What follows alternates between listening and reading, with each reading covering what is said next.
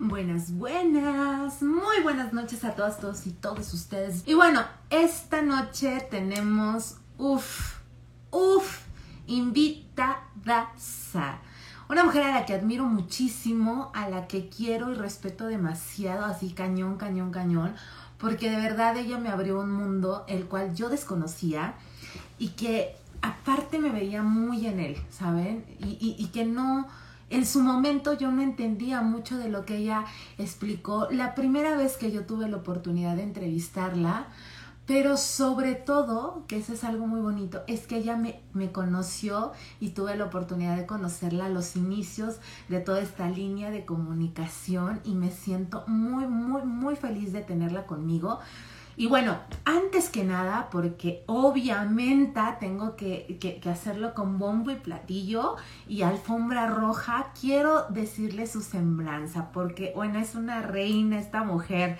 Y tengo como invitada nada más y nada menos que mi querida Alejandra Hoyosa Romero. Y ahí les va semejante semblanza. Es maestra en estudios de la mujer y diplomada en estudios del cuerpo con, 20 años de experiencia en comunicación en el área editorial y en comunicación estratégica con perspectiva de género y feminista. Actualmente es coordinadora general de comunicación estratégica en la Organización de la Sociedad Civil, Equidad de Género, Ciudadanía, Trabajo y Familia. Fue editora de la revista Género y Salud en Cifras del Centro Nacional de Equidad de Género y Salud Reproductiva de la Secretaría de Salud. Ha sido profesora invitada en el Instituto Tecnológico y de Estudios Superiores de Monterrey, la Universidad del Claustro de Sor Juana y el Instituto Nacional de Salud Pública. Coordinó el libro Miradas Convergentes frente a los cuerpos disidentes, trabajó en el colectivo editando por la cifra editorial, es integrante del cuerpo en red, red temática de estudios transdisciplinarios del cuerpo y las corporalidades, fue co-coordinadora del grupo de trabajo Cuerpos Disidentes entre la Exclusión y la Resistencia en el séptimo Congreso Internacional de Ciencias, Artes y Humanidades, el cuerpo descifrando, y del grupo de trabajo Cuerpos, Cuerpas y Gordedad, nuestra gordura como su versión en la novela edición del mismo Congreso que se llevó a cabo en octubre del 2019. Desde el 2011 es activista anti-gordofobia y por la diversidad corporal, lo que le ha permitido vincularse con activistas de la región latinoamericana, con quienes participó en el encuentro Gorde de Abjala y la diáspora africana en el 2019.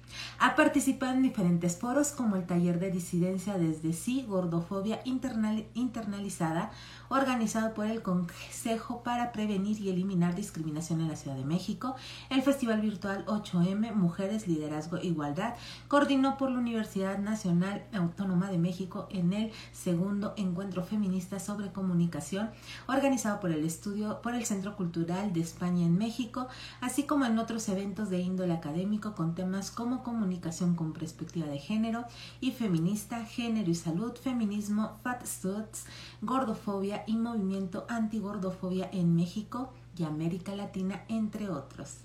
Soy feminista y desde hace 10 años soy activista por la diversidad corporal, antigordofobia y antigordo-odio, porque las discriminaciones marcaron mi vida y decidí apropiarme de mi cuerpo gorda para sanar mi alma.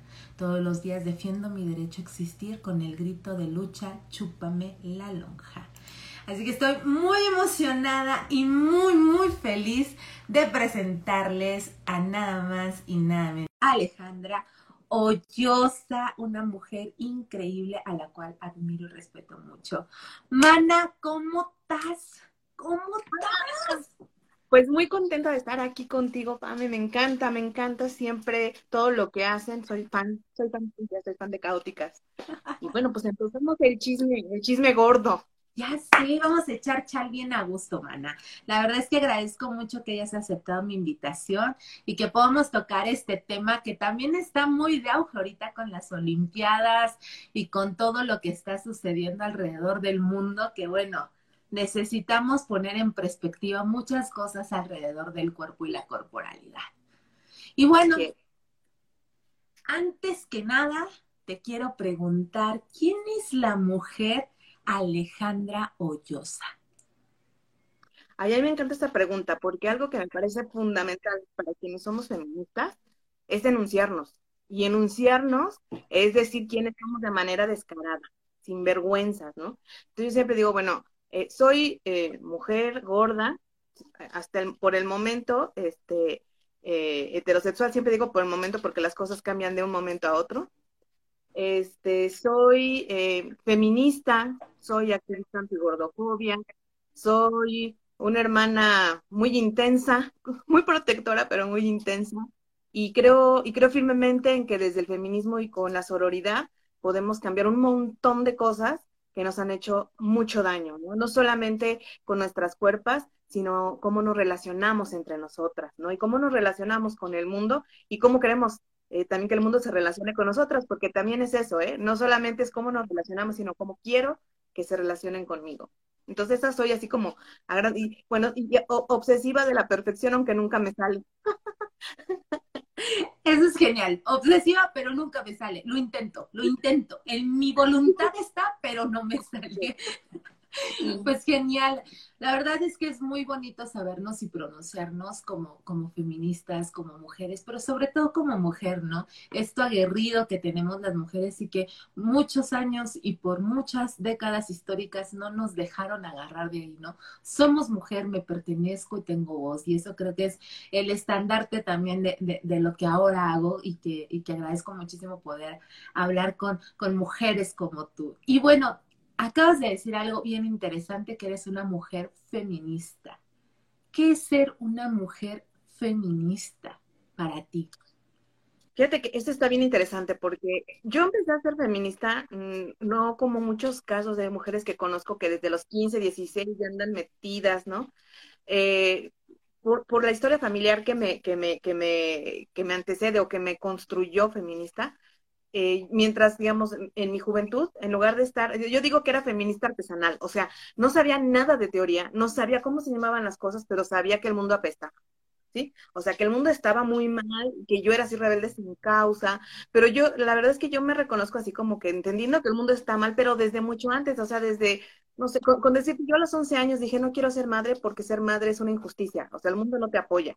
Entonces, a los 11 años yo no sabía que eso era un enunciamiento feminista, ¿no? Y bueno, digamos que mientras, eh, digamos, en mi, historia de vida, pues hay violencia, y muchas cosas que me fueron marcando. Y yo digo que siempre he sido feminista como empírica, pues, o sea, e, e, en la acción, ¿sí? No me hice estas preguntas hasta los 36 años. Yo hasta los 36 años, cuando decidí postular a la maestría en estudios de la mujer, me, me hicieron la, pregunta, ¿no? De que desde cuándo era feminista. Y dije, creo que desde que nací, o sea, desde que tengo esa razón, el mundo no me funciona, ¿no? Y, pero cuando entro, la verdad es que sí tengo que aceptar que cuando entro a la maestría, bueno, un poco antes, cuando hice un trabajo de investigación para la licenciatura, eh, yo entendí eh, que, que, todo tenía nombre, ¿sí? O sea, que lo que yo vivía tenía un nombre, tenía una historia, y eran categorías y podías analizarlo. Y creo que lo más importante es cuando reconoces que no eres la única que tiene esas vivencias, aunque cuando lo estás viviendo crees que eres la única, porque así es de, de, de, aplastante la violencia y de aplastante el patriarcado, ¿no? De, de repente te hace sentir sola y cuando empiezo a ver que son categorías, que son categorías de la experiencia, ¿sí? Que, que, cruzan los cuerpos, que cruzan la vida de las mujeres. Es cuando digo, no, o sea, yo soy de aquí, o sea, sí sabía que existía el feminismo, pero no me había enunciado como tal, no, no me había aceptado, no me había reconocido ahí, pero siempre he dicho que toda mi existencia, o sea, de, de luchar contra corriente, de decir esto no está bien, de resistir, es, eso ha sido toda mi vida, o sea, cada minuto de mi existencia eh, resistí de alguna manera, ¿no? Y luego entendí que esa resistencia tenía un nombre y el nombre es feminismo. ¿no? Y que además mi ser mujer en el mundo me marcó eh, de diferentes formas para pensar como pienso, para luchar por lo que lucho y para defender una manera de ver el mundo. Entonces, de ahí viene, o sea, yo he sido así como, yo creo que fui, eh, antes de los 36 fui feminista artesanal empírica, ¿sí? Además, en experiencia propia, viviendo muchas de las injusticias de las que ahora yo hablo, de las que ahora yo entiendo a otras mujeres. Y bueno, a partir de los 36, más o menos, eh, no solo me enuncio feminista, sino ya me desbordo en todas las cosas que puedo. O sea, activista ah, de gordofobia, o sea, activista, activista de la diversidad corporal y de un montón de cosas, así como en defensa siempre de la justicia social para todas y todos, pero en particular para todas y aprendiendo siempre, ¿no? Aprendiendo también de las experiencias de otras mujeres y, e identificándome con ellas. Creo que eso, eso es para mí central. el feminismo en el que creo está eh, absolutamente centrado en la experiencia de las otras que son, que las otras que no soy yo, pero sí soy yo. Wow, qué bonita frase, ¿no? Las otras que no soy yo, pero sí soy yo. O sea, creo que esa es una de las cosas que el feminismo nos permite. Nos entiende desde esta sororidad, desde estos saberes y desde estos sentires, ¿no? Es, es esta parte muy de espejo, pero que a la vez todas tenemos una propia historia, pero en esa historia también y conjugamos, ¿no? Y, nos encontramos en estos puntos, ¿no? Eso es, algo sumamente importante y sumamente necesario en el feminismo. Y bueno, yo tengo una idea que postularte feminista, eh, nombrarte feminista es, es, una, es un proceso y es un trabajo y que no es nada fácil porque de verdad que es un rompimiento constante. Y a mí me gustaría saber cuándo fue como este mood que dijiste, ok, me voy a, me voy a nombrar feminista y me voy a postular feminista, porque creo que es todo un proceso histórico de nuestra propia vida. ¿A ti cuándo te llegó como este clic? Creo que, fíjate que en la maestría, fue el inicio del proceso de la maestría, quiero decir, pero lo más rico ha venido después, o sea, estos 10, 12 años de decirme feminista, aceptarme, o sea, no es aceptarme de, ay, antes no quería hacerlo, sino reconocerme, o sea, reconocerme como feminista y además entre feministas, que es otra cosa, es otro mundo, Ajá. porque puedes ser, ser feminista y que todo el mundo te diga, ay, sí, feminacia, todo lo que ya sabemos, pero otra cosa es como, como estas sororidades y también reconocer esa diversidad de feministas, porque no, no, no nos tenemos que llevar bien todo el tiempo, pero yo creo que el, eh, así donde yo hago el, el clic de decir eh, soy feminista es cuando entiendo que es un proceso colectivo, ¿sí? Que es un proceso cuando eh, algo que yo me llevo de la maestría que no tiene que ver con libros, ni teorías, ni metodologías, eso no, sino en el día a día con mis compañeras, En, en, encontrar ese apoyo distinto que yo nunca había vivido, un apoyo, mm, sí, sorórico, pero también autocrítico, o sea, encontrar que las compas que te quieren también hacen críticas a lo que haces y no tomártelo como que es que me odian, sino estamos creciendo juntas es importante. Y no quiero decir que todas lo hagamos, pero ese, ese componente de autocrítica con, para, con fines de que, que crezcamos y de ver en las otras y de entender que las otras que no soy yo, pues sí, también están interesadas en que, eh, en que tengamos un mundo más justo y que eso implica a veces pues tener tensiones propias del feminismo está bien, ¿sí? O sea, el feminismo no tiene que ser amor todo el tiempo, ¿sí? Porque eso es es como idealizarnos, ¿sí? El feminismo son, es autocrítica, el feminismo es tensiones, el feminismo es tensiones con tu propia vida, porque ya cuando empiezas, o sea, en mi caso cuando empecé, dije, ah, ok, esto se llama tal, ah, ok, se llama violencia de género, o sea, cuando empiezas a poner estas categorías aparentemente teóricas, pero que empiezas a nombrar lo que antes no podías nombrar. Y que además para mí, así como una cosa central y que es muy reciente, puedo decir reciente de unos tres, cuatro años para acá, es hablar de genealogías de reconocer en las mujeres que me anteceden todo lo que yo sé hoy, todo, ¿sí? Y reconocer a sí mismo que lo poquito o lo mediano o lo que sea que yo puedo aportar a mujeres jóvenes y cuando a veces no me gusta hablar tanto de juventud, sino de, no, de mujeres novatas, ¿sí? Que es distinto, porque a veces, por ejemplo, yo fui novata en feminismo a los 36, joven, joven no era, pero era novata, ¿sí? Entonces a veces me gusta más hablar de quienes están entrándole a los temas eh, enseñarle un poquito de lo que, o sea, de mi propio camino. No es la no es como conocimiento único y, ya es, eh, es lo único que existe, no es la verdad absoluta, pero son mis experiencias. Yo digo, lo que me gusta es esa genealogía de recuperar los, los saberes empíricos y los saberes de las mujeres que me antecedieron y por las cuales yo puedo hacer estas reflexiones y aportar para que las mujeres jóvenes, nobles, que van entrándole al tema, puedan iniciar su reflexión también eh, de otra manera, como, ah, como recorrer de su mano un cachito del camino, ya luego verles volar y, y, y ser súper poderosas.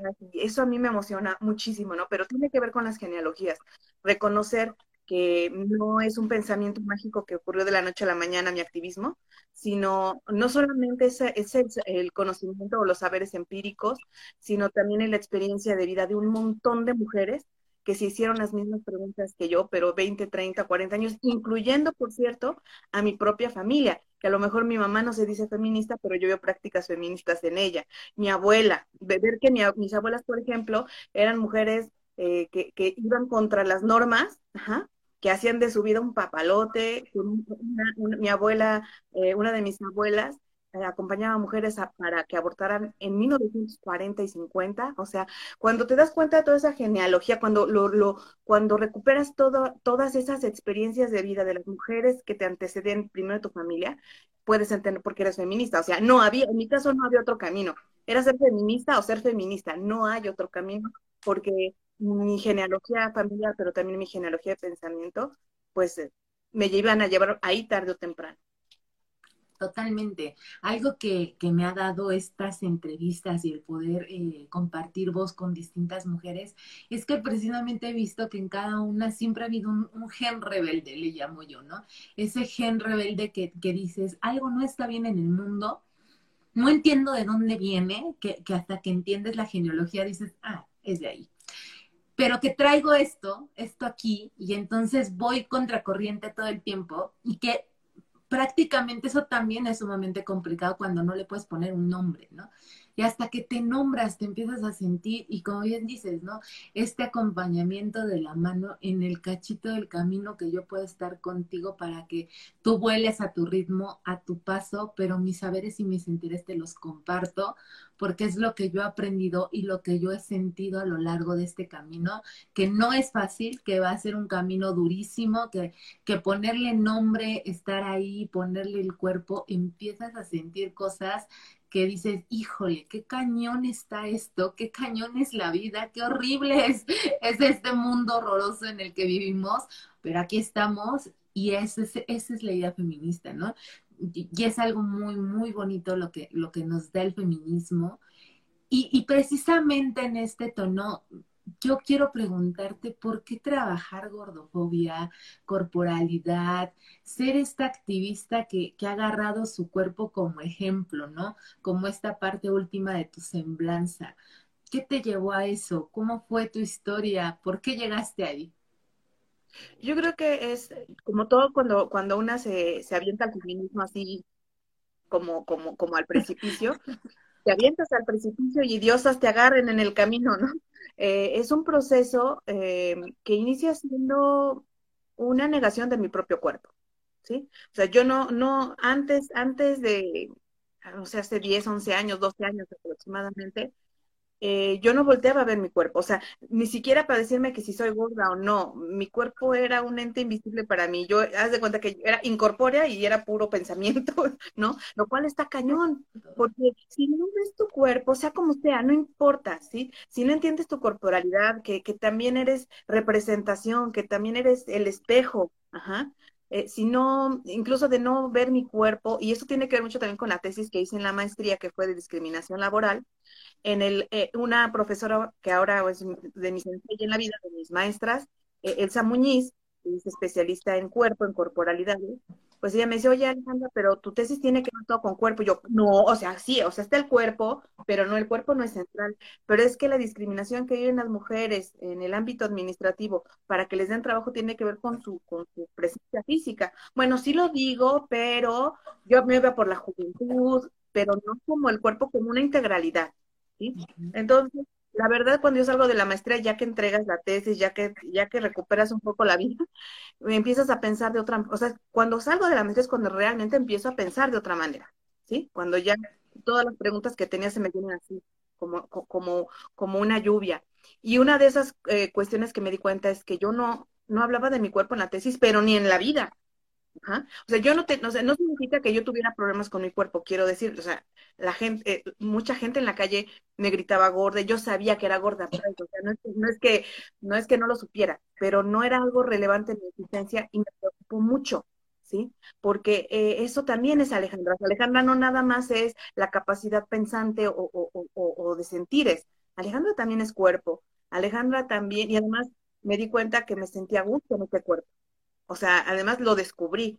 Entonces entré al diplomado en estudios del cuerpo de, de Elsa Muñiz eh, y ahí, bueno, me atasqué de cuerpo, así, porque yo soy así. Una cosa y ya me atasco, así me atasqué de teoría de cuerpo y así. Y entonces empecé a, pensar el cuerpo de otra manera. Y, y, también coincide con que empieza a ver en las redes sociales muchos, muchas em, compañeras que empiezan a hacer activismo entonces, eh, desde la parte faccionista, que son las que usan la, que hablan solo de la ropa, la moda, si yo empecé por ahí, ¿no? De, pensar, ay, ¿cómo me gustaría vestirme así? Ay, ojalá un día yo pudiera hacerlo. O sea, pero no me daba cuenta que yo lo estaba poniendo en una, en una cuestión casi utópica, ¿no? Como que yo no, no podía ser esa, esa mujer gorda que se viste como quiere, ¿no? Sino como puede.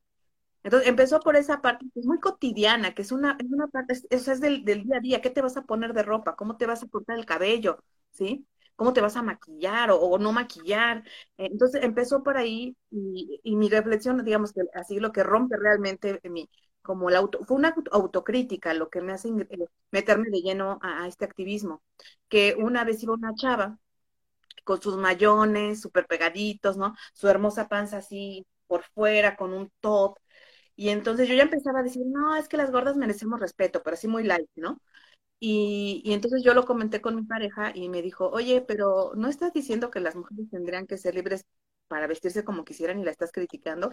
Está así, gordofobia internalizada, de lleno, ¿sí? Me di cuenta de los tremendos problemas que yo tenía respecto, no al cuerpo de esa mujer, a mi cuerpo, ¿sí? Porque yo lo que, en el fondo lo que sentía era una gran envidia de que ella pudiera ir por la vida mostrando su panza y yo no.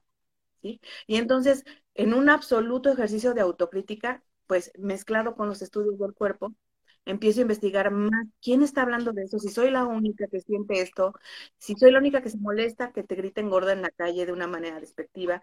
Y entonces ahí es cuando entro. Y, yo tengo así como un timing con, el activismo de la antigordofobia y antigordo Eh, tengo un timing perfecto porque empiezan más una crítica mucho más social, una crítica mucho más amplia del movimiento antigordofobia, ¿sí? O, del activismo gorde. Entonces, eh, mientras va ocurriendo en redes, en, páginas como Orgullo Gordo, Stop Gordofobia, empiezan a haber muchas eh, críticas que van más allá de la ropa, que va, es mucho más profundo el asunto, pues yo me voy empapando de eso y voy viendo eh, a Magda Piñeiro, a Laura Contreras, un montón de compas que empiezan a escribir de manera mucho más seria e incluso académica y, yo las empiezo a hacer y además empiezo a investigar que, bueno, este, este, eh, este activismo pues viene desde 1950 en Estados Unidos, o sea, sí es liberal, blanco, etcétera, sí, pero de allí tiene sus raíces. Entonces empiezo yo a, encontrar qué puedo, qué puedo yo aprovechar y siempre, siempre, todo el tiempo, eh, todo, mi, todo mi activismo, incluso la parte académica, que puedo tener un poquito, eh, tiene que ver mucho con mi experiencia. Yo pongo siempre en el centro mi experiencia. O sea, siempre que hablo de la gordura, hablo de Alejandra siendo gorda en la vida desde toda la vida, desde, desde el minuto uno hasta ahora. Entonces, es, mi activismo tiene que ver mucho justo con lo empírico, sigue siendo artesanal como, como, como el, eh, mi feminismo durante 36 años, porque para mí lo que está en el centro, claro, una teoriza, porque ya una tiene que darle, sublimar la experiencia gorda y, y haces este, teoría y luego haces cosas, pero lo que siempre está en el fondo de toda teoría, de cualquier pensamiento, de cualquier categoría, de cualquier cosa que yo haga, siempre está en el fondo mi experiencia como gorda en el mundo, ¿no? Entonces, de ahí yo, eh, es como puedo entender la experiencia, como puedo explicarle al mundo que es ser gorda, desde, y claro, que ha, ocurrido que todas estas experiencias, pues no son mías nada más, ¿verdad? Ocurre como cuando yo me reconozco feminista, muchas mujeres gordas y no gordas también, se les hace clic lo que estamos diciendo desde el activismo, ¿no? Eh, entonces, creo que yo pondría ahí, eh, cuando, cuando encuentro, para mí fue eh, descararme de decir, no tengo cuerpo, a soy cuerpo, vivo este cuerpo y además a través de este cuerpo, pues le muestro al mundo quién soy, ¿no? Entonces sí fue como, me atasqué, me atasqué de, activismo, luego me atasqué de activismo y de cuerpo, después de, pues sí, más o menos 38 años de invisibilizar, ¿no? Como 30, 35, 37 años de invisibilizar mi cuerpo, eh, pues de repente es, es mi todo, ¿no? Es mi, es mi cotidiano. Y es bien bonito porque la verdad es que yo, a, mí me cayeron muchos veintes cuando platicábamos de este tema hace algunos años, algunos ayeres, ¿no? La verdad es que yo tampoco le, le, ponía un nombre porque no sabía qué nombre ponerle, ¿no? Hasta, hasta que tuve la fortuna de conocer tu activismo gordofóbico y dije, wow, o sea, es impresionante. Y algo que dijiste, algo ahorita que, que me hizo clic en la cabeza, como dices tú, fue esta gordofobia interiorizada, ¿no? Y que me gustaría que me platicaras por qué se dice que la gordofobia también está sumamente interiorizada y que existe, ¿no? Entre mujeres, eh, no solamente es una cuestión patriarcal o machista, sino que hasta entre nosotras mismas, ¿no? Como mujeres y hasta feministas, tenemos esto en, en nosotras, esta gordofobia interiorizada.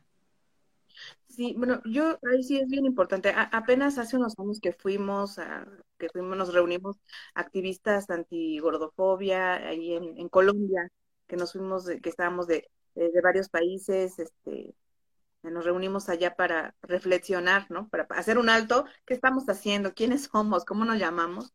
Una cosa que, eh, que es fundamental es eh, primero reconocer que hay eh, el patriarcado, así el heteropatriarcado machista, misógino y todos los apellidos que le queramos poner, también es gordófobo, ¿sí? Uno. Y dos, que no todos los feminismos, hay que aceptar que hay feminismos con, en plural y que, y que yo te puedo decir que, bueno, nos, en algún lugar me preguntaron, nos preguntaron alguna vez a varias compas que si existe el feminismo gordo. Y yo lo puedo decir y lo repetiré y no me importa lo que diga la gente, no existe el feminismo gordo. Existen gordas que son feministas, pero no hay un feminismo gordo. Y eso es un, y, y, tampoco es que tenga que existir, quiero decirlo, o sea, solamente que no hay que decir que existe algo con lo que las gordas no nos estamos eh, este, identificando y no, y no lo encontramos. Hay, hay un profund, una profunda gordofobia en los feminismos, mucha, ¿sí? Y eso hay que decirlo porque si no tenemos esta autocrítica, no vamos a avanzar. Y tampoco estoy diciendo que todas las feministas tienen que amar los cuerpos gordos, tampoco, ni que todas las gordas, feministas tienen que ser gordas. No, a lo que me refiero es que no hemos hecho ese análisis profundo, esa crítica profunda a lo que el, patriarcado sembró en nosotros y en nosotras como eh, mujeres. O sea, claro, también en los hombres, yo no voy a decir que en los hombres no, y en otras identidades genéricas, por supuesto, eh, yo hablo desde mi experiencia como mujer, ya le dije desde dónde hablo, y, desde ello puedo decir que por más que puedes ser muy feminista y la justicia y bla, bla, bla, y tener profundos problemas con tu cuerpo. Y yo quiero decir esto, no está mal, no es una crítica, no es para que nadie se azote, es reconocer esa parte para poder, eh, en primera, ser felices. ¿sí? O sea, yo creo que aquí algo que me ha enseñado el activismo, yo me he preguntado mucho para qué hago este activismo. Luego porque quiero ser feliz porque soy feliz. Quiero decirle al mundo, hey, ser gorda también posibilita la felicidad, pues, ¿no? Entonces, eh, sí, este, eh, lo tenemos interiorizado porque, pues, por todos los estereotipos de género, o sea, es el origen de todos los males. El que nos digan, el que nos pongan enfrente cuando le rascamos, llegamos a los estereotipos de género y luego llegamos también al estigma, ¿no? A la generalización. Entonces, si, si ser gorda no está mal, siempre lo he dicho, ser gorda no está mal, lo que está mal es la todo el estigma en torno a la gordura. O sea, si te dicen que ser gorda es ser fracasada, es ser sucia, es ser enferma, es ser poca cosa, es no tener valor, es hasta ser tonta, es no tener oportunidades, es no tener acceso a servicios de salud, es que todo mundo se meta con tu cuerpo. ¿Quién quiere ser gorda? Nadie. Pero no es por tu corporalidad, ¿sí? Es por todo esto que existe. Entonces, esta, yo, yo, sostengo que esta gordofobia interiorizada proviene de los estereotipos de género después del estigma de la gordura, que es totalmente negativo y que generaliza, que no ve diferencias entre las gordas. Hay, ah, existen gordas que corren maratones y las que están todo el tiempo echándose una torta en el sillón. O sea, igual hay gente delgada que corre maratón y hay gente delgada que se toma un litro de coca diario o dos litros. Entonces, el asunto es no reconocer la diversidad. De, de, sujetas gordas, gordas, ¿no? Ese, ese es el gran problema. Entonces yo creo que cuando no hubiera este estigma, yo me pregunto, si no hubiera este estigma, si no estuviera tan relacionado con cosas tan negativas la gordura, no habría ningún problema. Yo me pregunto, ¿quién quisiera es estar bajo el ojo público todo el tiempo. ¿Quién quiere que te estén volteando a ver cuando te comes una ensalada o cuando te comes una dona? ¿Quién quiere que lo rechacen? ¿Qué persona quiere que la rechacen de un empleo? Nadie, nadie queremos eso. Entonces, claro, esta gordofobia interiorizada tiene que ver mucho con que no queremos sufrir esos efectos sociales, e, esa negatividad social, esa visión negativa que daña y que, y que daña profundamente tu existencia. ¿Sí? Entonces, y también en algún momento yo tenía broncas muy fuertes con las chavas que trabajan todo lo de eh, anorexia y bulimia. O sea, no más no, no, o sea, me enojaba y me enojaba hasta que hice otro ejercicio de, autocrítica, de decir, a ver, ¿por qué te molestan? ¿qué es lo que te molesta de ellas? Y, haciéndome estas preguntas llegué a la conclusión, porque antes yo era las gordas y las placas, ¿no? Así como los extremos, pero me faltaba que había en medio.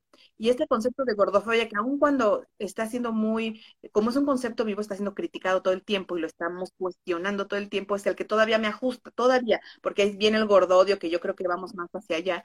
Pero me di cuenta que lo que hace que cierres el círculo entre las gordas y las, las, mujeres que viven o las personas que viven con anorexia y bulimia o que tienen algún problema al respecto con su, con su corporalidad, es la gordofobia, ¿sí? Eso es lo que hace clic, porque unas son criticadas, unas somos criticadas y estamos en el ojo público y, y, y, y en todo este daño de discriminaciones que vivimos por ser gordas, porque encarnamos el estigma. Pero de este lado están las chavas, ¿sí? Que, que viven anorexia y bulimia porque no quieren ser pero lo que une, lo que une nuestras experiencias es la gordofobia, ¿sí? Es todo este estigma que existe en torno, todas las discriminaciones. Entonces, cuando ya yo dejo de pensar como en los extremos para pensar como en un círculo o en un ciclo, ¿sí?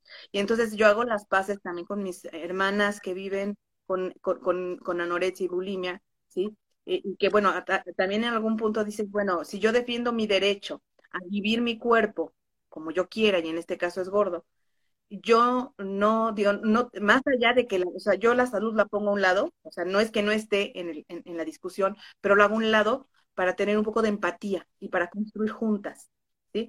Como para mí no quiero que me hablen de mi salud, yo no le hablo de salud a las mujeres que ven con anorexia y bulimia, aunque sabemos que está ahí, o sea, no es que lo niegue. A mí me importan más sus experiencias, me importa más reconocernos, me importa más hacer un frente común a este monstruo del patriarcado gordofóbico, ¿no?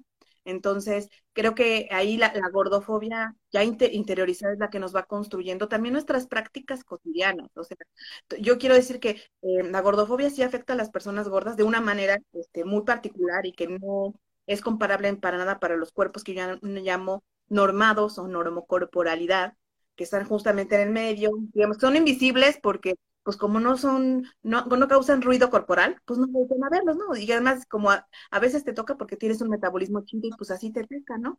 Y ya ni siquiera te preguntas qué, qué sería ser gorda o, o que dicen, ay, traigo un kilo de más, qué desgracia la mía, ¿no? Pero cuando, justamente creo que lo que eh, lo que sucede con estos cuerpos normados, normales, es que ejercen estas violencias hacia ambos extremos de las corporalidades, porque en algún punto el propio contexto, el propio patriarcado, les ha dicho que esos son los cuerpos válidos y que los otros, que los que se alejan de esa normalidad, y lo pongo más bien hablando de, de la norma corporal y no de la normalidad, estos cuerpos están en los extremos o muy delgados, ajá, pero no solo delgados, ¿eh? diferentes también, que son cuerpos de menor estatura, con alguna, eh, eh, son los cuerpos que viven en situación de discapacidad porque el mundo les, les pone en esa situación. Todo lo que estamos fuera de esto, de esta norma corporal, somos menos valiosos y como que no mereciéramos, pues una vida digna. Y ahí es donde está lo preocupante, ¿no? Entonces, ¿cómo, cómo va a ocurrir? ¿Cómo, cómo le pides a, mm, a, toda la gente, a todas las mujeres, que acepten, que, abracen sus corporalidades, sean como sean, cuando les han dicho que si son cuerpos distintos a la norma, eh, el, destino es el sufrimiento. Y está súper fuerte, porque precisamente hoy lo vemos a nivel público, a nivel del ojo público, a nivel de, de las historias de vida, ¿no? A, mí me, ha impresionado muchísimo esta parte de las, de, las Olimpiadas, ¿no? Estas corporalidades, ¿no? Estas cuestiones, ¿no? Dentro de mi corazón, por ejemplo, con Alexa Moreno, yo decía, no ganó por su gordofobia interiorizada de los jueces. yo decía, ¿no? Porque era impresionante como ciertas cosas y, y todo este concepto de salud, de bienestar, de que si no te amas y no tienes amor propio, por eso estás gordo, ¿no? Toda esta, esta cultura de odio, ¿no? E, es, es, lo que yo me, me, me, pregunto, ¿no? ¿Qué hay detrás de este odio a las curvas, de este odio a los cuerpos disidentes, a los cuerpos diferentes? Porque hablamos de, de volumen, hablamos de corporalidades gordas y hablamos de corporalidades muy delgadas, pero también hay toda una gama, ¿no? Dentro de nosotros entre el racismo, entre que no me veo eurocentrista con ojo verde y entonces, ¿sabes? ¿Qué hay detrás de todo este odio hacia las curvas? Porque, claro, si la curva está dentro de la norma, ¿no? De este body, que, uh, body positive, está bien, pero si ya no está dentro de eso, sigue siendo gordofobia, sigue siendo gordodio. ¿Qué, ¿Cuáles son como las diferencias que tú has visto en estos temas? Pues yo creo que eh, por eso, actualmente ya está más, aunque te sigo hablando porque es una categoría que ha sido muy útil en la gordofobia, pero Erika Biul es otra activista mexicana. Ella ya empezó a hablar hace un tiempo de gordodio, ella y otras compas, ¿no? Empezamos a hablar de gordodio porque resulta, eh, hay una cuestión ahí de la traducción, que en inglés fobia es distinto, como en español fobia es una cuestión más de enfermedad. ¿Sí? Pero en inglés no es así. En inglés gordofobia se refiere este, al odio en sí, ¿no? Entonces, a la hora en que se hace la traducción, se pierde el peso del odio, ¿sí? Porque lo que hay no es temor a ser gorda, ¿sí? O sea, ah, sí existe el temor a ser gorda, lo que hablábamos ahorita, pero también existe el odio a los cuerpos gordos. ¿Sí? O sea, existen ambas cosas, ¿no? Hay eh, una cosa, eh, de hecho, el temor a ser gorda se llama lipofobia, no se llama gordofobia, se llama lipofobia, el terror a subir de peso, ¿sí? Entonces la gordofobia queda un poco, ha quedado un poco suelta en español. entonces yo estoy de acuerdo eh, en empezar a pensar en odio, porque las prácticas que nosotras vivimos en el cotidiano, siempre he dicho, no, el asunto de la discriminación por el hecho de ser gorda no se limita a que siento feo, algo simbólico, a, ay, me voy a poner un curita en el alma, este, no, eh, son cosas que caen en lo estructural, son eh, discriminaciones en el ámbito laboral, en el ámbito de la salud, son discriminaciones en todos los ámbitos que al final de cuentas terminan eh, impidiéndonos tener el acceso a una vida en bienestar y feliz. Entonces, no, no se trata de que siento feo, no se trata de que me ofendas, porque creo que cuando has vivido tanta discriminación aprendes a, a hacer a un lado estas cosas, pero lo que no puedes aprender jamás es a no comer o a no tener una vida digna. ¿Sí? Y, en este sentido, bueno, tenemos, la cuestión del deporte es muy particular, ¿no? Porque además pensamos esto de, eh, este, como, eh, como que tu, el, cuerpo, la construcción del cuerpo en el deporte tiene que ser como un cuerpo estético específico, una cosa muy particular. Y entonces, eh, las personas gordas en general quedan fuera. O sea, cuando piensan, simplemente yo les siempre piensen en esto. Si yo te digo, este, una mujer deportista, ¿qué piensas? Sí, una mujer marcada. Sí, no vas a pensar en, en Aremi Fuentes, por ejemplo, la que en nuestra medallista en, arte, en no vas a pensar en, también vi un nadador, que no me acuerdo de qué país, pero era un nadador que estaba como, eh, eh, en los que clasifican y están en, o sea, saben que no van a ganar medallas, pero están ahí en las Olimpiadas, ¿no? que eh, varios de ellos tenían corporales un poco gordas, uno bastante gordo, y hubo, sobre todo en España, hablaron de, pues esto es lo que hay, así tal cual lo dijeron, ¿no? Entonces, sin preguntarse cuál, eh, si esa persona, si este hombre gordo, eh, pues qué tan rápido este, puede nadar, o a lo mejor es el más rápido en su contexto. O sea, contextualizar los cuerpos también es importante, ¿sí? Y, en términos de, bueno, lo que vivió, lo que ha vivido eh, Aleta es brutal. o sea, negarle totalmente o invisibilizar toda la destreza que la chava tiene y todo el trabajo, porque además hay que señalar algo. Estas, esta, esta Aremi, esta Alexa todos los deportistas que están ahí, eh, también entrenan 6, 8, 10, 12 horas diarias como los que tienen cuerpos como los como está en, el estereotipo de, de, quien es deportista, ¿no? O sea, también tienen esas horas y horas de práctica y esas y, y, y apuestan a la vida entera a, eso para lo que para lo que son buenas, buenos y para lo que sueñan, ¿no? Entonces, lo que invisibilizas no solamente, no es solamente negarle una medalla, no es solamente negarle, o no solamente es la, la, la crítica, solo es mi opinión, porque nada es solo opinión, sino la profundidad, que niegas el trabajo de una mujer, niegas el esfuerzo, niegas un montón de cosas que, que Alexa tiene, que Aremi tiene, y que todo, cuando le pones, todo lo que han hecho, todo el esfuerzo, cuando le ponen gorda, se borra, se acabó. solamente es gorda y va a ser gorda para siempre. Y de hecho, ahí hay una cuestión que, que viene de justamente del estigma, que algo que tiene el estigma es que cuando, en el caso de las gordas, las personas gordas, si se te ocurre bajar de peso y de porque, porque eres libre, es tu cuerpo, puedes hacer con lo que se te hinche la gana, es tu cuerpo. O sea, yo, nunca estoy en contra de que cada quien haga con su cuerpo, lo que quiera mientras eso le produzca felicidad y placer, ¿no? Pero eh, cuando una mujer que fue gorda, muy gorda, ¿sí? O medianamente gorda, baja de peso, toda la vida va a ser la ex gorda o va a seguir siendo gorda o le van a poner eso en el centro y, y, yo no creo que sea que te avergüence pero simplemente tú quisiste transitar hacia otra corporalidad. ¿Por qué? Pues porque sí, porque sí es la vida, porque te sientes a gusto. Eh, tampoco estoy de acuerdo en pensar que porque alguien eh, necesariamente, o sea, alguien gorda, necesariamente, baja de peso, necesariamente es gordofóbica. Claro, siempre hay que estar checándonos para ser lo más honestas posibles, posible con nosotras y no con el mundo, con nosotros. ¿Por qué estoy bajando de peso? ¿Sí? Porque me siento contento, porque se me hincha la gana, porque estoy... yo digo que no hay que dar explicaciones, de verdad, no hay que dar explicaciones ni de una ni de otra cosa. Pero el asunto es que cuando una persona fue marcada con el estigma de gorda, y cuando digo el estigma no tiene que ver solo con el cuerpo, sino con todos estos valores y todo lo que hemos dicho, con lo que se relaciona a ser gorda, nunca va a dejar de ser gorda. Y cuando de repente hay, hay, suele haber personas de, de repente que bajan de peso y que de repente también se ponen como como policías de los cuerpos. Ah, si yo pude, tú también. O sea, no, no. Qué bueno que te, sientes feliz, bien, ¿no? Pero no, no eres un, o sea, no eres el ejemplo de nadie, ni es lo mejor que puede ser la vida, es lo que te hace feliz, mi respeto, ¿no?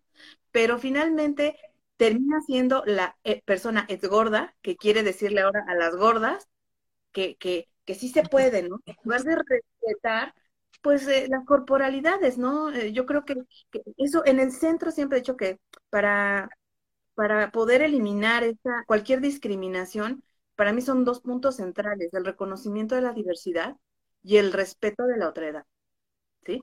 O sea, en el momento en que tú reconoces que hay una diversidad enorme, muchas posibilidades maravillosas y cada una increíble de ser en el mundo, no hay una sola, una sola forma de ser ni de vivirse en el mundo. Y segundo, que tienes la capacidad no de, no, no, no de tolerar. A mí no me gusta mucho la palabra tolerancia. No me gusta porque no me, no, simplemente creo que no se trata de tolerar.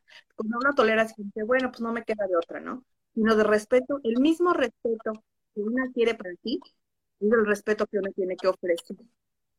Es, es, tan sencillo y tan complicado al mismo tiempo. para mí, esta cuestión de cómo aprender, y también esto nos ayuda a romper estigmas y discriminaciones, reconocer la diversidad y respetar la otra edad. Para mí eso es, es central y, y, eso también incluye reconocer que aun cuando seas activista de lo que quieras, de los derechos humanos, feminista, incluso activista antigordofobia, ¿sí?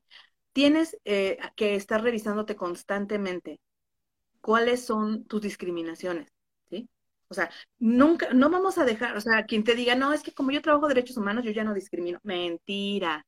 Lo único, lo único que puedes hacer medianamente, con cierto éxito y de repente una se resbala, es reconocer esas discriminaciones, eh, trabajar en ellas. Y cuando yo trabajar no es así tampoco en una onda psicológica, sino eh, preguntarse de dónde viene, qué, qué, qué dolores me causa a mí esa, esa característica humana que me hace rechazarla, ¿sí? Porque tiene que ver conmigo. Las discriminaciones que yo ejerzo tienen que ver con cosas que yo no he podido resolver ¿eh? y que me pueden estar generando incluso dolor. Entonces, para mí lo que discriminamos está tan relacionado con, con, con, con quién soy, ¿sí? Con quiénes somos, que es un trabajo muy fuerte y tal vez por eso es muy duro. Eh, como uno reconocerse, es muy duro uno reconocer que, que eres discriminada, no es sencillo. O sea, te lo pueden estar haciendo, pero eh, ponerte en, el papel de discriminada para hacer algo al respecto, para tener que es muy fuerte, pero también reconocer que discriminas.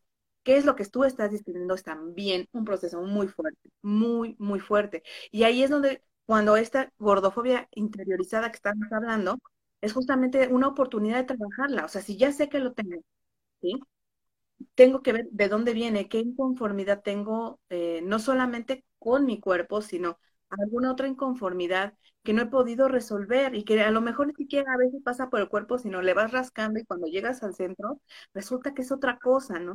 Pero esa discriminación que, una, que, están ejerciendo las personas hacia lo que sea que ejercemos, tiene tanto de nosotras, nos refleja tanto de nosotras, que yo lo vería como una oportunidad de, de, ser mejor con nosotras mismas. Al final de cuentas, siempre vamos a ser discriminadoras por algo, siempre. O sea, yo así, yo, yo, hago mis listas de vez en cuando, ah, yo discrimino esto y esto y esto.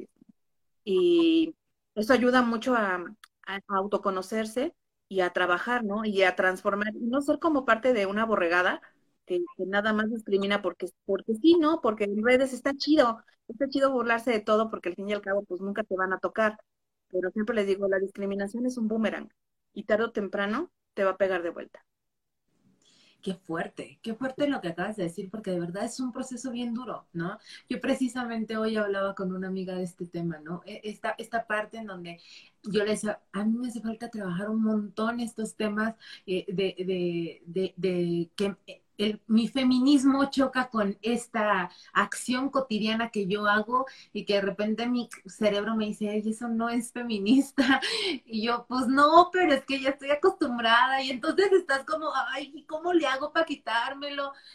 Que al final es toda, todo el tiempo estar pensándote desde los otros y desde ti misma, ¿no? Porque no es que vayas por la vida diciéndote, ay, no, yo no voy a discriminar hoy, no, pues es que se te sale, ¿no? Y, y son cosas que están tan interiorizadas en nosotros y que también son cosas que de repente ya normalizamos tanto eh, eh, en, la cuestión social que a él las estamos repitiendo.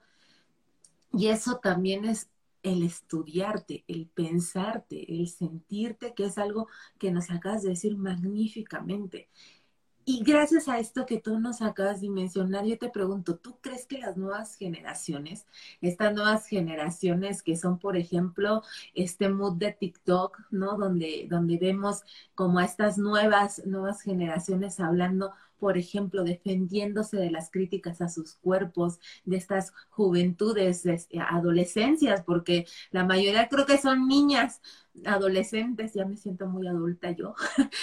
eh, ¿Cómo ves eh, esto en las nuevas generaciones? Tanto como este lado negativo, ¿no? Del gordo-odio y de la gordofobia, como este lado que, que de repente eh, sí te saca como una niña de 16 años diciéndole a, sus haters, deja de meterte con mi cuerpo. Es como, ¡oh! ¡Cute! ¿No? ¿Tú cómo, cómo has visto todo este proceso? Yo creo que... Mmm, creo que las nuevas generaciones ponen el tema de la manera en que se está, um, de, en los medios que se usan ahora. ¿sí? Yo creo que siempre se ha hablado, pero no con la amplitud que ahora dan los medios. Y también es cierto que eh, creo que un producto, estos haters, ¿no? O sea, parte de lo, digamos, la parte positiva de los haters es que salen a defenderse y salen a defender el tema personas que a lo mejor antes no se lo preguntaban, ¿sí? Porque hace clic, o sea, yo digo, los haters nos hacen un favor ya aquí entre nos, pero no les avisen, sí, nos hacen un gran favor, porque al poner esos temas, claro, van a tener, eh, no sé, mil personas que le van a dar like y que te van a reír y que van a subir tonterías, pero a lo mejor hay 15 personas, 20 personas que ese día les hizo clic, ¿sí? Y que dicen, ah, caray, esto no está bien, oye, esto me pega, a mí no me gustaría tal cosa. Entonces, creo que de alguna manera, sin, sin, sin decir este, que haya mil, mil, millones de haters en el mundo, pero son como también resultado, pues, de las propias dinámicas, en particular de, la, de, los, de las redes sociales, de la virtualidad, ¿no? Es parte de, eh, sí creo que, también creo que eh, hablar, tan, por eso es fundamental regresar siempre a las genealogías, ¿no? Porque todas estas chavas que ahora lo están haciendo y que son maravillosas y que yo sigo un montón, yo les quiero decir que soy TikTok, TikTokera adicta, una cosa enfermiza, o sea, enfermiza, eh, cuando yo las veo pienso que es maravilloso que puedan estarlo diciendo y que hay compas como Harley, como varias que están ahí, la fashionista, varias que, que además son influencers, o sea, eso ya es maravilloso. Yo no me hubiera imaginado antes, ¿sí? Porque antes tenías, ta, era tan pesada la marca, ¿sí? que era imposible que pudieras colocarte como influencer de opinión pública, ¿sí? Porque recibías demasiado odio. Y ahora me parece que algo que, es eh, característico también de la virtualidad de las redes, del mundo digital en el que vivimos, es que también nos vamos conectando quienes tenemos ideas parecidas. Eso es maravilloso, porque esa sensación de, soledad y de vacío que puedes tener como activista, que además te dicen, tú estás re loca, ¿cómo vas a defender a las gordas, no? Sea, o sea, sí estás gorda, pero vas a defender a las gordas, no estás mal. Y de repente a través de estos, de, de, la virtualidad, pues yo empecé con Facebook hace 10 años a hacerme preguntas. Lo que yo veo ahora es el resultado, pues, de 10 años de que se mueve el mundo y se ha movido también en estos temas como en otros de diversidad, ¿no? Sí, yo tengo, por ejemplo, hay una, una cuestión que, siempre estoy peleando cuando hablan mucho, por ejemplo, lo que pasó con Simón también, ¿no? De, de, que hablan de la generación de cristal y que se rompen fácilmente. A, mí siempre me hace ruido porque sí, a mí lo que me hacen pensar es cuántas cosas he aceptado en la vida sin cuestionarlas porque parecían normales. ¿Sí? Yo, yo no sé, no, no, o sea, no me, no me atrevo, no, yo no podría llamarles generación de cristal, ¿sí?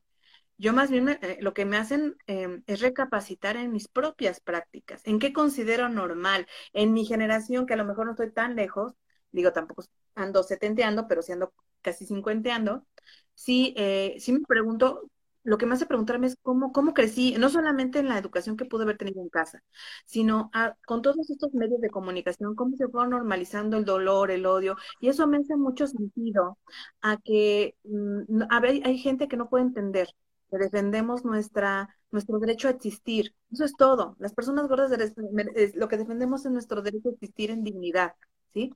Y que les, complica tanto tener no solo empatía, sino respeto, ¿sí? Entonces yo ahí, creo que las nuevas generaciones son eh, maravillosas. También creo que hay muchas otras, pensando como en, ah, digo, no me encanta como la palabra, pero creo que está en esta interseccionalidad que hay en el universo, en todas las diferencias que tenemos, por supuesto que sigue habiendo chavas que, que viven prácticas de bulimia y de anorexia, por supuesto hay chavas que se siguen odiando frente al espejo. Eh, creo que eso, eso, va, eso es como permanente, pero que puedas encontrar en tus redes sociales, ¿sí? más accesible, otras voces distintas, creo que es un aporte importante. Siempre, una de las cosas que siempre me preguntan es cómo trabajar este tema, por ejemplo, con infancias y con, con niñas y con adolescentes. ¿sí? O sea, cómo trabajarlo. Entonces, yo eh, lo que he trabajado con mis sobrinas es pues siempre como uno, este, el humor hacia una misma, ¿no? O sea, si a mí me encanta, este, este bueno, de Cyrano de Bergerac, hay una parte en donde él se burla, bueno, le dicen, tu nariz es tan grande como no sé qué. Y entonces él se echa todo así como, como cuartilla y media de, es como una montaña, es como no sé, él se burla de su nariz. Y entonces desarma a quien se está burlando. O sea, todo eso ya lo sé, ¿por qué no eres creativo? O sea, sí, ya, que yo tengo una nariz grande no es el problema, pero tu falta de creatividad y de coco está cañón. Entonces yo siempre digo, burlarnos un poco de nosotras, no, no, no, no en una burla mala, sino por ejemplo yo les digo, ay, sí, mi trasero tiene vida propia, ¿sí? O sea, es tan grande que yo no sé lo que pasa allá abajo. Ahí luego me avisa, ya me avisa que tiro algo, ¿no? Pero es una forma de, de también relacionarte de otra manera con el cuerpo. No te estás burlando en una mala onda, Pero también te sirve para desarmar. El humor sirve para desarmar. El humor usado por nosotras, con nuestra cuerpa, ¿sí? No el humor que utilizan eh, con nosotras, que es muy distinto. Y esa es una de las maneras. La otra es, pues, defender siempre, ¿no? Pues sí, ¿cuál es tu problema? O sea, sí es mi cuerpo, no es el tuyo. Pero me parece que lo que está ocurriendo ahora con mujeres más jóvenes que se cuestionan y que ponen y, y que tenemos a la Simone Bailey, tenemos un montón de ejemplos ya ahora, ayuda mucho a que estas mujeres jóvenes, niñas, por ejemplo, esta cuestión de la representación que estaba viendo de una mujer, creo que es de República Dominicana, si mal no recuerdo, que, ah, no, ecuatoriana, que ganó una medalla, y vi en el Facebook que pusieron, una, una mujer puso que su hija, que tienen el mismo cabello, son este, afrodescendientes, y que dice, mamá, tiene el cabello como yo, y, y es una ganadora de medalla. O sea, o sea, también sería maravilloso y va a ser maravilloso que las mujeres digan, no manches, esa mujer gorda como Aremi, como, como gorda, porque más es como les dicen, no es que se asuman, ¿no? Pero que están marcadas socialmente como gordas, también ganan medallas, también son exitosas, son amadas, rompieron el estigma, ¡pum! Lo estallaron, ¿no? Y yo creo que ahora es, em, es, es, una buena manera las redes sociales y que también se hace la voz de otra manera, respecto al derecho a vivirse con la corporalidad que una decide y que además esa esa corporalidad no siempre es igual, ¿sí? También reconocer que es una corporalidad flexible, es una corporalidad que va cambiando, que tú la puedes moldear para donde quieras, ¿sí? Y que, y que es tan válida una corporalidad súper delgada o de modelo que está chida, como una corporalidad gorda, y ninguna es más que otra, ninguna es más o menos feliz. Aquí el punto es eh, también los permisos sociales de ser feliz. Por ejemplo, algún ah, hay una, hay una, una categoría que sacaron hace poco tiempo que es la anorexia, que dicen que son, que son mujeres gordas que se ven delgadas, porque y lo que no asumen es que son mujeres gordas que se sienten cómodas en su cuerpo y que se ponen la ropa que se les hincha la gana y que hacen con su cuerpo lo que quieren, pero ahora es, o sea, ahora sentirte a gusto con tu cuerpo se llama megarexia. Ahora resulta, ¿no? Entonces, así es como de enfermo el patriarcado. Jamás, ah, y además, a ninguna persona, pero en particular a las a, mujeres o, o, a lo femenino, jamás nos van a permitir sentirnos a gusto, cómodas con nuestro cuerpo, porque somos un gran negocio. Somos un gran negocio. Y de lo que me preguntabas, Sarato, también tiene que ver con la, el control de los cuerpos. ¿sí? O sea, hay que entender que los sujetos, las y los sujetos que producen los sistemas de pensamiento, los sistemas económicos, son los que necesitan los, los, sistemas económicos. El capitalismo necesita gente controlada, ¿sí? Que no se exceda, que quepa, que en, ciertos lugares, y los lugares no tiene que caber son lugares de productividad, ¿sí? Cuando se asocia la gordura con falta de productividad, porque se asocia, porque en realidad no es así, entonces, ser gorda es ser improductiva y además ser un gasto público y una carga, Sin preguntarse que hay otras corporalidades perfectas, que probablemente también sean una carga porque la salud no está dada solo por la grasa corporal.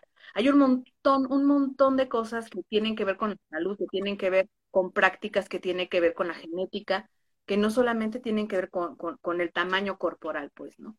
Entonces, ahí también tiene que ver estos, estas sujetas y estos sujetos que quiere, eh, que le sirven a este sistema capitalista, hetero, heteropatriarcal, heterosexista, etcétera, etcétera, pues es también el, el origen de esta, de esta discriminación. Porque no, ser gorda o ser gordo no siempre ha estado vinculado con, el, con este estigma. El, el estigma es una construcción social, ¿no?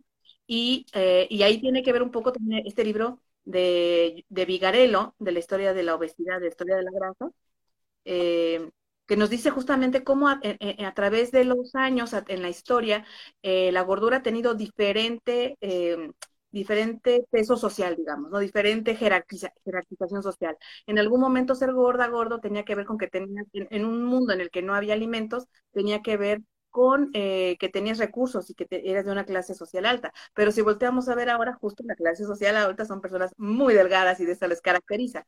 Entonces, también la percepción del cuerpo, de la gordura, eh, eh, qué lugar tiene la gordura en la construcción de los sujetos históricamente, pues ha ido cambiando y eso tenemos también que entenderlo, ¿no? Ahora, estamos en un momento en que esta, este estigma, esta construcción del estigma, pues es, es ya muy, muy, está muy complejo. ¿Sí? O sea, ya no le rascamos.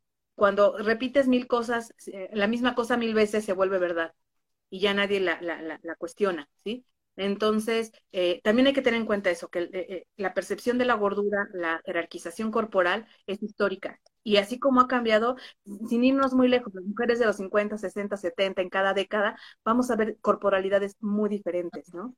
Y, y algunos, por ejemplo, veía yo un, anuncio hace poco de, está usted muy delgada, le invitamos a, subir de peso, o sea, en los 50, ¿sí? Y ahora estuvo al revés, pero siempre así vemos algo que está en el centro, que somos un negocio. El cuerpo, la corporalidad es un negocio, ¿sí? Y modificarla para un lado o para el otro, y con no solo con operaciones y con un montón de tecnologías termina siendo un negocio para muy pocas personas. Incluso hoy en día los medicamentos para bajar de peso basta rascarle un poquito para ver quién se está haciendo rica, rico, quién está aprovechándose de esa situación, de hacernos sentir mal con nuestro cuerpo para consumir un montón de cosas, un montón de cosas que no necesariamente requerimos, ¿sí? O sea, incluso para si alguien quiere adelgazar o no, hay un montón de cosas y un montón de cosas que puedes hacer que no tiene que no tienes que llegar al punto de poner en riesgo tu vida, como con algunos medicamentos, para tener ese cuerpo o de morir en eh, eh, en, un, en, un procedimiento quirúrgico por tener ese cuerpo que a lo mejor no te corresponde, no te corresponde no porque no puedas tenerlo, sino porque también el cuerpo tiene límites, ¿no? Sí, totalmente. Sí, nosotros somos, yo, yo, yo digo que el cuerpo siempre ha sido una moneda de cambio cuando se trata de mujeres. Sea, al final nosotras siempre hemos sido lo que pueden intercambiar y la historia lo ha mostrado, ¿no? Nuestros cuerpos valen económicamente para el patriarcado. Por eso somos esta, esta, esta parte de la opresión que vivimos constantemente, ¿no? Y verlo desde este, desde este enfoque que nos das, esto más fuerte, ¿no? Porque vemos realmente todo lo que hay detrás de, este discurso gordofóbico, este discurso de, gordodio, es sumamente potente porque te llega en, esos momentos en donde pues tú también traes toda esta normalización eh, social y todo esto que el, lo social te dice que es, ¿no? Entonces, somos mercancía para vender algo, para darnos algo y para ponernos como un checklist de aceptación. Y, para ir cerrando, yo te pregunto, ¿cuáles son los retos, no? Los retos en tema de gordodio, gordofobia, en tema de corporalidades que tú ves que, vienen eh, en, adelante con todos estos cambios sociales. Ahorita el COVID nos ha puesto en el centro de las personas gordas. Eh, ahorita ya un poco con menos intensidad, pero justo hace un año, cuando estábamos en la primera y en la segunda ola, híjole, la verdad, eh, con mis compañeras activistas, hablamos mucho de esto, todavía tenemos por ahí eh, algunas reflexiones como pendientes, porque si llega un momento, yo tengo que confesarlo, y es parte, lo que te digo, una puede ser activista y dices, no, ya tengo pedazo un chingo de contar, pero a la hora de la hora te encuentras con, con cuestiones como el COVID, en el que decían, no, es que las personas gordas son las que mueren, se acabó, se acabó. Ajá.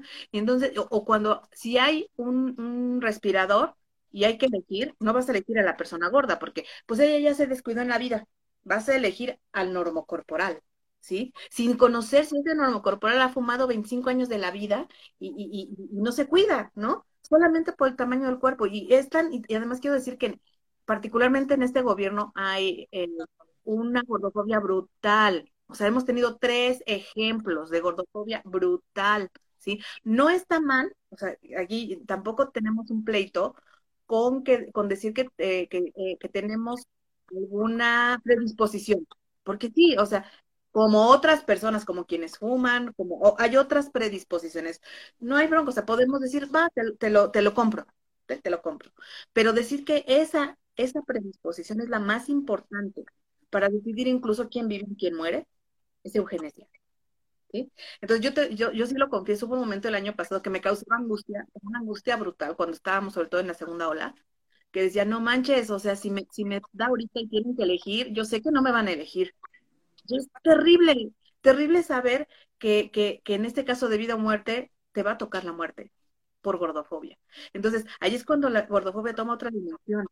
Creo que actualmente en donde estamos enfocando, porque la gordofobia tiene el tema de la belleza, sí, tiene el tema de la salud, tiene el tema de esta la policía de los cuerpos, que es la moralidad gordofóbica, y también compa y Michelle Cosío ya pone eh, la razón gordofóbica, ¿no? O sea, que además te traen todos tus estudios que te dicen que, ¿no? En una universidad de el fin del mundo que nadie conoce, dicen, ¿no? Eh, y, todo esta, eh, todo esto lo que está construyendo es em, una, una gordofobia más compleja, ¿sí? Eh, más racionalizada. Y entonces nosotras ahora estamos trabajando muchísimo el tema de salud, porque bueno, el mundo está en este momento de la, de la pandemia y no va a pasar en 10 minutos, pero sí queremos hacer un análisis de qué ocurrió, hacer una crítica al sistema médico hegemónico. ¿Qué fue lo que pasó? ¿Qué, ¿Cómo nos sentimos? ¿Cómo estamos siendo atendidas en esta pandemia? Porque eh, nos dicen constantemente que las personas gordas son las que están muriendo y yo conozco varias compas gordas que sobrevivieron al COVID. Y con esto un montón no gordas, personas no gordas que no sobrevivieron. Entonces mi mente está como confundida, o sea, ¿qué está pasando, no? O sea, no es tan cierto tampoco lo que me está diciendo. Entonces, aquí ahorita el, reto es reflexionar por qué. O sea, ¿por qué se puso ese discurso? ¿Para qué se puso? ¿Y qué podemos ya institucionalizar? Porque creo que en particular en México eh, eh, llegamos a un momento en que ya, eh, digamos, no, no, es suficiente como ponerle el dedo en la llaga, sino hay que convertirlo en política pública, en política pública de no discriminación, en política pública de salud, en política pública de diversidad, ¿no? Entonces, como, como están eh, un montón de otros colectivos eh, hablando de diversidad y de la aceptación y de los derechos, también eh, hay que hablar de los derechos de las personas gordas, porque están siendo laceradas y, y vivir con el temor de enfermar y que no te vayan a dar el respirador es terrible.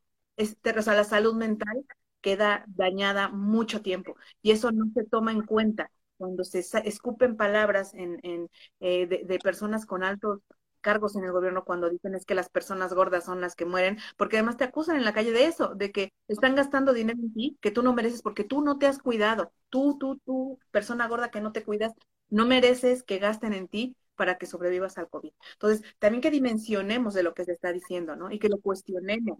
Es, fundamental, porque además esta cuestión de quién es gorda y quién no es gorda eh, fluctúa, ¿sí? Hace algunos años eh, incluso las tallas de la ropa han cambiado. Entonces, tú no sabes si el día de mañana te consideren gorda, aunque no no, entres técnicamente en tu cabeza en ese, en ese grupo, ¿no? No lo sabemos porque las cosas van cambiando, van modificando y eh, el control de los cuerpos eh, tiende a, sobre todo en el caso de las mujeres, ahí hay algo que es particular para mí, es la tendencia a desaparecernos, ¿sí? Porque una persona muy, muy delgada que no come suficiente, ¿sí? No tiene eh, fuerza, o sea, fuerza de voluntad de la sobrevivencia, no puede defenderse. O sea, hay que pensar toda esa construcción también de la delgadez, ¿no? O sea, ¿qué, qué, qué, qué, implica la delgadez simbólicamente? Y, y por qué, además, hay, también mi compa Chel dice algo maravilloso, ¿no? Las mujeres gordas, eh, lejos de lo que dicen muchos de la psicología, es que eres, a mí me lo han eres gorda porque no terminas de perdonar tu pasado, o sea, cosas que, ¿qué? O sea, que además de gorda rencorosa, o sea, eran, ¿no? Pero mi amiga dice algo maravilloso, las mujeres gordas, somos gordas porque hemos sostenido el mundo. ¿Sí? Porque cuando vas hacia atrás hemos sostenido a nuestras familias, hemos sostenido, nos sostenemos nosotras dentro de tanta violencia que, experimentamos, ¿no? Entonces las mujeres, y, y, si lo pensamos bien en los feminismos, rompemos también ese, ese, e, ese, ese estereotipo, ¿no? De la mujer delgada, eh, que, es, que, que aparentemente, porque también es aparentemente, ¿sí? puedes domesticar, dominar y que, y que está al servicio.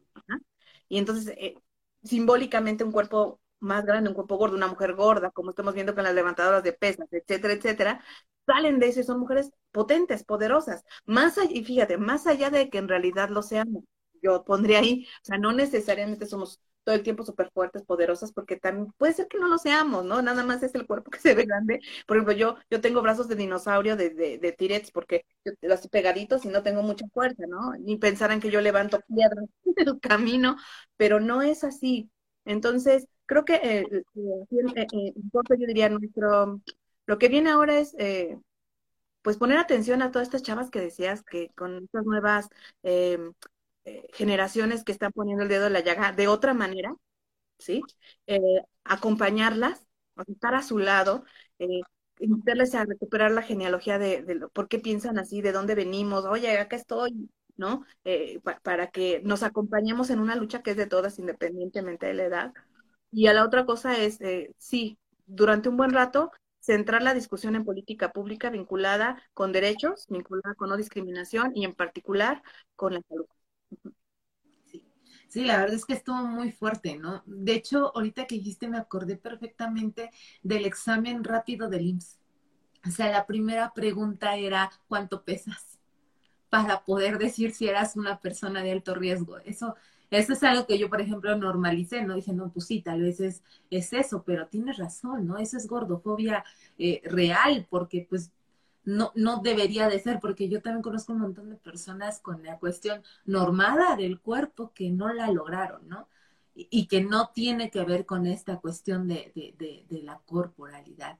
Y bueno, ya para cerrar, mi querida eh, Ale, ¿cuál sería tu llamado a las mujeres gordas en este activismo que tienes? Pues siempre el llamado que hago es que respeten su proceso, ¿sí? Yo no les voy a pedir jamás a una mujer gorda como que de la noche a la mañana eres activista, porque no es así. Ahí hay toda una reflexión que he traído de algunos, hace algunos años, que tiene que ver como unos eh, estados de la gordura, yo le llamo como estados de la gordura, que es... Em, que pueden ser de, desde que te sientes el estereotipo y lo vives, ¿no? Y te culpas, y sí, yo soy la maldita gorda que traga como, como mil kilos y yo tengo la culpa y tengo que ser castigada, Ajá. Pero también está el siguiente estadio, que no, no es lineal, sino eh, vas viviéndolos en tu proceso de manera diferente, ¿no? Hay veces como que dices, no, bueno, o sea, sí soy gorda, pero merezco respeto. ¿ah? Entonces, no, no está chido que me estén molestando, no está chido que me agredan, no, yo merezco, merezco algo mejor. Y luego ya estamos las locas activistas, que yo le llamo la cuerpa gorda, entonces, no, a mí ya me vale, tú me vas a respetar, y ahí vas por el mundo haciendo tus, tus desórdenes, ¿no? Y, y son para mí son como esos tres momentos de un proceso que es complejo, porque no es lineal, eh, no, no significa que tienes que, que te dan tu diploma de uno para que pases al otro, ¿sí? Y no significa que porque llegaste en algún momento por algún milagro de la vida y te llegaste a la cuerpa gorda porque te atreviste a poner el vestido pegado con lentejuela, no significa que vas a permanecer ahí. Solo significa que tenemos un montón de posibilidades de ser, de entender nuestra cuerpa, de entender nuestro, nuestra gordura, y, de reconocer que está bien, o sea, está bien si un día te sientes la gorda más horrible del universo porque te lo han dicho toda tu vida. ¿Cómo vas a cambiar el chip en un momento? Es muy difícil. Pero también hay que escucharse cuando dices, no, esto no está chido, porque es el llamado a la acción. ¿Sí? Ok, si no está chido, ¿qué podemos hacer? Y ni siquiera tienes que ir a, ni siquiera tienes que sacar el, rifle de la gordura ni nada, ¿eh? Con que le digas a una persona, ¿sabes que lo que me dijiste no está chido? O sea, me, violentaste. No te lo voy a permitir. Simplemente no te lo voy a permitir. Me hiciste sentir mal. No necesito decir una sola grosería, no necesito este, hacer una marcha por reforma, ¿no? Son estos microactivismos que se llama Charlotte Cooper, que es una, una activista, que también nos van fortaleciendo. O sea, hay que fortalecernos. Toda la vida nos han dicho que no valemos nada, que estorbamos, que no merecemos. Tenemos que empezar a fortalecernos y, abrazar donde estemos. Si, si hoy me siento eh, la gorda más horrible del universo, está chido, o sea, déjalo pasar, siéntelo, siéntelo, que pase. Mañana vamos a ver cómo te sientes, ¿no? Y, y, el día, y va a haber un momento en este proceso que al menos sí yo, creo que me interesa empezar a pensar diferente, ¿no? Como a reflexionar, ¿qué gorda soy hoy? ¿No? O sea, ¿cómo me siento hoy con el mundo agrediéndome? A lo mejor hoy no tengo ganas de pelearme porque no tengo ganas, pero a lo mejor mañana sí. Y si me quiero poner ese vestido, pues me animo, aunque sea una vez, ya veo que todo lo que hagamos diferente a lo que nos han dicho que tenemos que aguantar, siempre va a abonar para que, y yo siempre, siempre me gusta terminar con esto. Eh, a mí, eh, mi meta, mi objetivo, en algún momento en la vida fue ser exitosa porque me dijeron que no podía serlo. Entonces me esforcé mucho y me sigo esforzando, eso no ha costado, quiero decir. O sea, soy súper ultra perfeccionista, porque entendí que era la única forma de ser visible en una sociedad que me visibiliza, pero también ya me canso, o sea, es agotador estar, estar siendo siempre perfecta y nunca ser lo, perfecta este, suficiente para nada, ni para nadie, ¿no? Y, ah, y hace algunos años decidí que mi activismo tiene, o sea, aunque muchas, si te das cuenta, un montón de teoría, un montón de cosas, de reflexiones, pero yo lo resumiría en que hoy en día eh, quiero ejercer mi derecho a ser feliz entendiendo la, la felicidad como yo la quiero. ¿sí? Eso es todo. Más allá de, sí, o sea, sí hay que trabajar política pública, etcétera, pero al final del día lo que quiero es eh, ejercer mi derecho a ser feliz y que se respete mi derecho a ser feliz y único. Eso es lo que yo quiero. Qué bonito, qué bonito. No tengo más que decir. Con eso cierro. Está divino. La verdad es que creo que eso es algo que buscamos todas, eh, todos, y creo que todas, los estamos en este, en este mundo para ser felices, ya eso vinimos. Y nos han metido tantas cosas en la cabeza que de repente se nos olvida lo más esencial, ser felices. Y de verdad, Ali, muchísimas, muchísimas, muchísimas gracias por aceptar esta entrevista. De verdad ha sido un honor tenerte y siempre me enseñas muchísimo. Es, es encantador, encantador, encantador poder tener una conversación tan profunda, tan dinámica y tan amena contigo. Muchas gracias. Ay, muchas gracias. Yo feliz siempre, siempre diré que sí.